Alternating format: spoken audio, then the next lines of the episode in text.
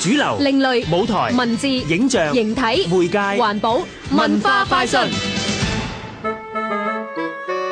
如果我有間糖果屋，伸手就有糖食，你話幾幸福呢？吓，會有巫婆食細路仔噶噃，你唔驚咩？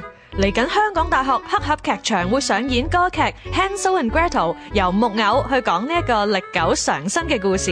創作團隊當中有香港演藝學院年輕設計師，亦都有港大學生。套劇圍繞一個問題。當年德國同今日香港小朋友面對嘅挑戰都好唔同。如果 Hansel 同 Gretel 生於城市，唔知會點呢？呢兩個可憐嘅城市孤兒，有一個無力承擔家庭責任嘅爸爸，同埋過分苛求嘅媽媽。但係原來媽媽嘅另一面係壞巫婆。佢偷偷地引誘 Hansel 同 Gretel，仲想食埋佢哋添啊！兩兄妹被逼俾人送入城市，展開一場冒險之旅。佢哋一邊尋找翻屋企嘅路，一邊發掘自我。劇中嘅歌曲取自 Engelbert Humperdinck 嘅創作歌劇，會配上英文字幕，以原本德文演出。舞台方面就從中世紀插圖精緻華麗嘅《Book of Hours》手抄本得到靈感。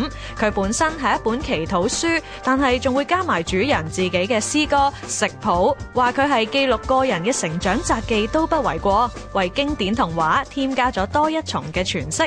三月三號、四號晚上七點半，三月四號下晝兩點半，香港大學百周年校園黑盒劇場。木偶歌劇《Hansel and Gretel》。香港電台文教組製作，文化快訊。